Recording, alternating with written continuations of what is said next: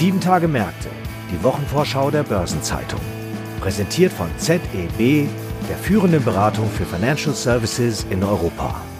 Liebe Zuhörerinnen und Zuhörer, herzlich willkommen zu einer neuen Folge von Sieben Tage Märkte, die Wochenvorschau der Börsenzeitung. Heute ist Freitag, der 20. November.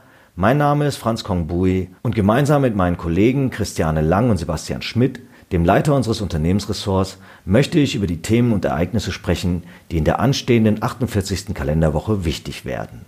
Dabei befassen wir uns unter anderem mit der Jahreshauptversammlung des Dachverbands der Fluggesellschaften IATA, mit den Zahlen der NordLB sowie einem Rechtsstreit zwischen Nokia und Daimler.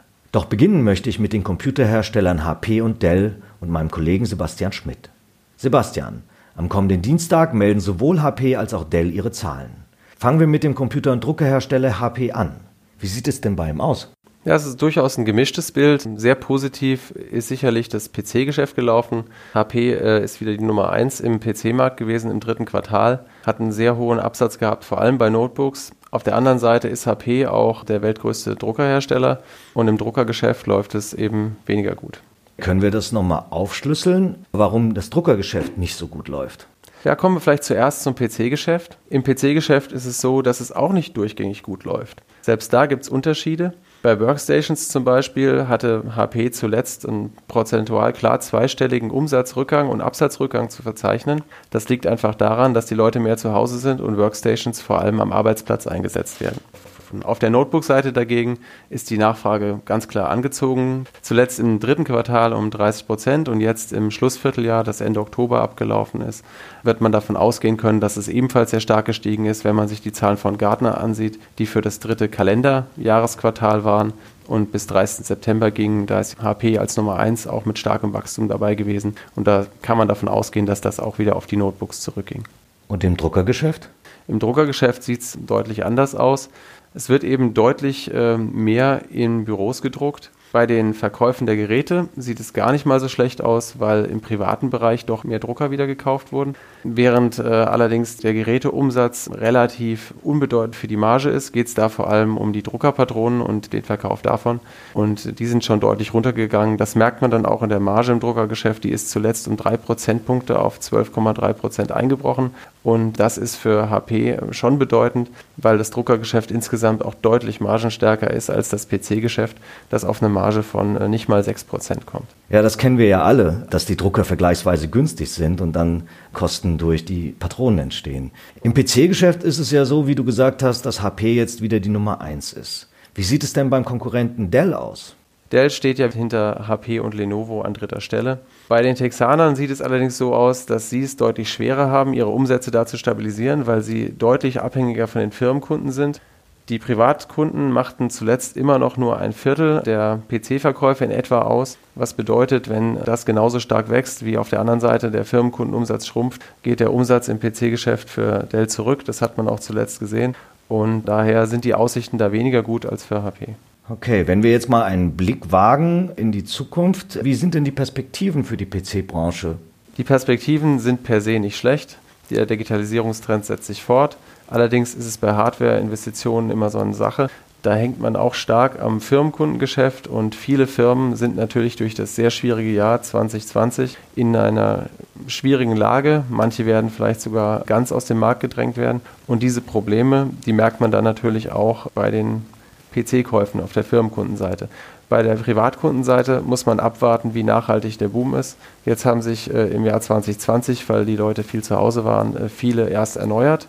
Und ob das dann so anhält im kommenden Jahr, ist auch noch nicht sicher. Das heißt, man kann nicht davon ausgehen, dass das Privatkundengeschäft nachhaltig das Firmenkundengeschäft auffangen kann. Das ist sicherlich schwierig. Wie gesagt, kaum vorherzusehen. Eins steht auf jeden Fall fest, für jemanden wie Dell wird es extrem schwer, mit so einem geringen Anteil des Privatkundengeschäfts und einem so hohen Anteil des Firmenkundengeschäfts.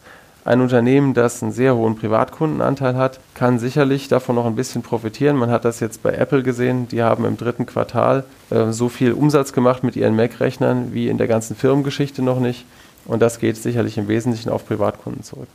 Vielen Dank, Sebastian, für die erhellenden Einblicke in die Lage und Perspektiven von Dell und HP sowie der Computerbranche insgesamt. Ja, vielen Dank, Franz. Hat mir Spaß gemacht. Darüber hinaus gibt es weitere spannende Termine in der kommenden Woche, die ich mit meiner Kollegin Christiane Lang gemeinsam vorstellen werde. Die Luftfahrtindustrie gehört zu den besonders von der Corona-Krise gebeutelten Branchen und durchlebt derzeit die tiefste Krise ihrer Geschichte. Deshalb ist das Interesse an der am kommenden Dienstag stattfindenden Jahreshauptversammlung des Dachverbands der Airlines IATA besonders groß. Die Vertreter der 290 Mitgliedsfluggesellschaften müssen jetzt die Weichen für ihre Zukunft stellen.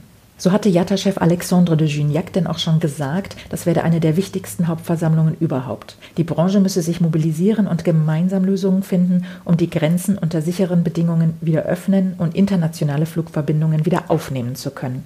Gleichzeitig stehen die Fluggesellschaften vor dem Problem, ausreichend Kapazitäten für die Luftfracht zur Verfügung zu stellen. Hier gibt es Engpässe, denn vor Ausbruch der Pandemie war rund die Hälfte der Luftfracht in Passagierflugzeugen transportiert worden. Die sind allerdings zum Großteil wegen der aktuellen Reisebeschränkungen stillgelegt. Eine weitere Herausforderung wird die Verteilung der in Kürze erwarteten Corona-Impfstoffe sein. Die sichere Auslieferung werde für die Luftfahrtbranche die Mission des Jahrhunderts, hatte der Jatta-Chef schon erklärt. Er drängt deshalb auf Lockerungen der Reisebeschränkungen und auf Schnellverfahren für die Erteilung von Überflug- und Landerechten für den Transport der Impfstoffe. Vor allen Dingen muss sich die Hauptversammlung am Dienstag aber mit den finanziellen Auswirkungen der Pandemie auseinandersetzen. Der Verband hat bereits gewarnt, dass das vierte Quartal extrem schwierig werden dürfte. Und bisher gibt es auch kaum Hinweise darauf, dass sich die Lage im ersten Halbjahr des kommenden Jahres deutlich verbessern wird, solange Grenzen geschlossen und Quarantäneverordnungen bestehen bleiben. Die JATA hat deshalb bereits wiederholt an Regierungen appelliert, Fluggesellschaften finanziell zu unterstützen, um Pleiten und weitere Stellenverluste zu vermeiden. Der Verband geht nämlich davon aus, dass die Airlines im zweiten Halbjahr rund 77 Milliarden Dollar verbrennen werden und im kommenden Jahr dann 60 bis 70 Milliarden Dollar. Gleichzeitig dürften die Umsätze im nächsten Jahr im Vergleich zu 2019 um 46 Prozent einbrechen. Für das laufende Jahr rechnet der Verband mit einem Nettoverlust von mindestens 80 Milliarden Dollar.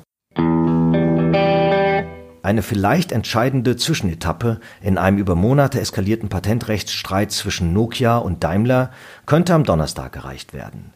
Denn dann will das Landgericht Düsseldorf verkünden, ob der bei ihm vorliegende Rechtsstreit an den Europäischen Gerichtshof verwiesen wird. So ist es zumindest angekündigt. Alleine schon, dass dies zur Debatte gestellt wurde, ist für den Automobilkonzern Daimler ein Teilerfolg. In zwei anderen Verfahren, eines in München und eines in Mannheim, waren die Stuttgarter jeweils unterlegen. Die juristische Auseinandersetzung wird indes in noch viel mehr Verfahren ausgefochten. Allein am Landgericht Mannheim sind vier Patente Gegenstand von Rechtsstreitigkeiten. Im Kern geht es darum, wer die Lizenz für Nokias Mobilfunktechnologie erwerben darf. Nokia ist der Auffassung, dies sei Sache des Automobilherstellers. Daimler hingegen beharrt darauf, die Zulieferer müssten ihre Produkte auf Basis der Nokia-Technologie direkt lizenzieren dürfen ein fairer und nicht diskriminierender Zugang zu diesen Standards für alle Nutzer sei eine wichtige Voraussetzung für die Entwicklung neuer Produkte und Dienstleistungen beim vernetzten Fahren. Diese Möglichkeit habe Nokia verweigert, heißt es da. Die Landgerichte in Mannheim und München zeigten derweil Zweifel daran, dass sich die Zulieferer je ernsthaft um eine Lizenznahme bemüht hätten. Damit folgten sie im Wesentlichen der Argumentation der Finnen, die darauf verweisen, dass es ein bestehendes Lizenzsystem gebe, über das viele andere Hersteller bereits Lizenzvereinbarungen für ihre Fahrzeuge abgeschlossen hätten.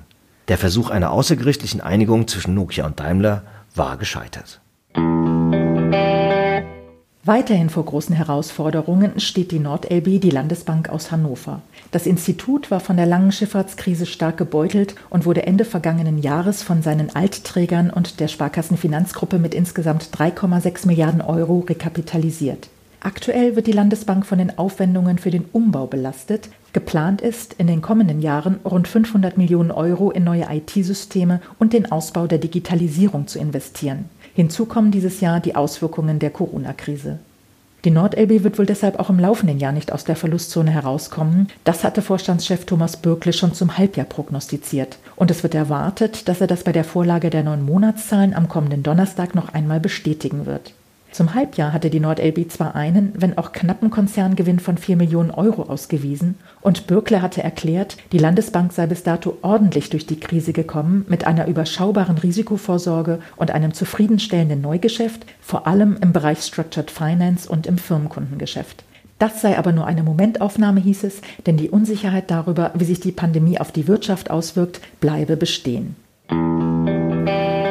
Die kommende Kalenderwoche hat noch viele andere Termine zu bieten, wobei spürbar ist, dass die Berichtssaison so nach und nach am Auslaufen ist. Am Montag etwa kommen Informationen zum dritten Quartal vom Wintershall.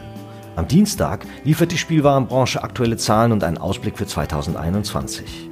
Novartis lädt ein zu einer Investorenveranstaltung und KWS Saat berichtet über sein erstes Quartal. Derweil präsentiert die DK Bank ihren Konjunktur- und Kapitalmarktausblick.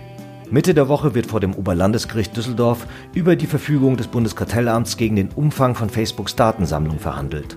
Und Aroundtown meldet Ergebnisse zum dritten Quartal. Am Donnerstag geht es vor dem Bundesgerichtshof um die Informationspflichten von Internethändlern. Unterdessen lädt Axel Springer zur Online-Hauptversammlung. Und zum Ende der Arbeitswoche berichtet CureVac über das zweite Quartal. Angesichts der aktuellen Lage dürfte dem Tübinger Pharmaunternehmen, das bekanntlich an einem Corona-Impfstoff arbeitet, viel Aufmerksamkeit sicher sein. Und wie immer werden im Verlauf der Woche viele beachtenswerte Konjunkturindikatoren veröffentlicht. Eine Übersicht hierzu sowie zu Unternehmensterminen und anderen Ereignissen finden Sie heute im Finanzmarktkalender auf Seite 2 der Börsenzeitung und unter börsen-zeitung.de/fmk.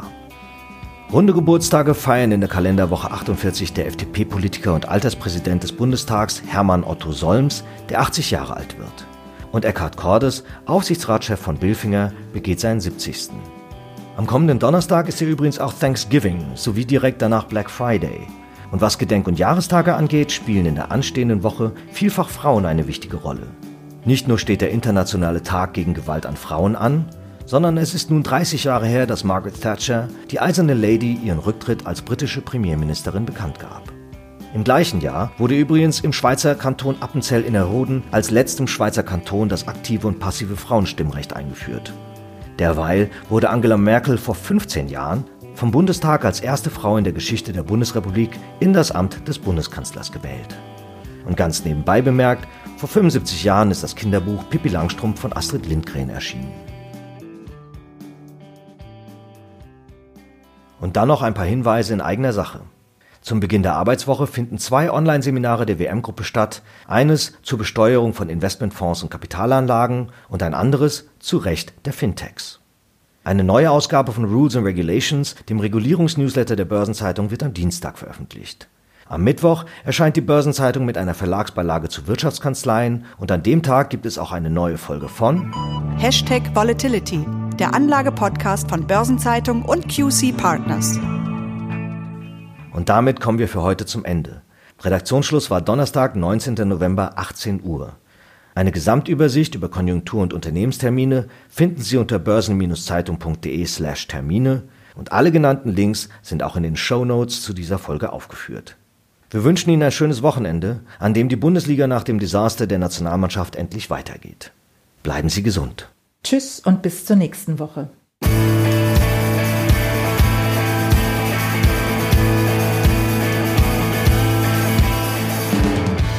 Das war Sieben Tage Märkte, die Wochenvorschau der Börsenzeitung. Präsentiert von ZEB, der führenden Beratung für Financial Services in Europa.